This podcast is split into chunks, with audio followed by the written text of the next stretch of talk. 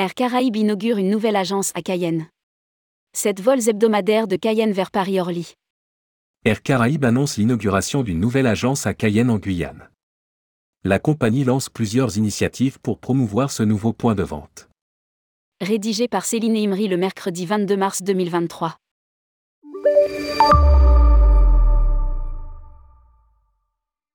Air Caraïbes annonce l'inauguration de sa nouvelle agence à Cayenne, Guyane, le 22 mars 2023.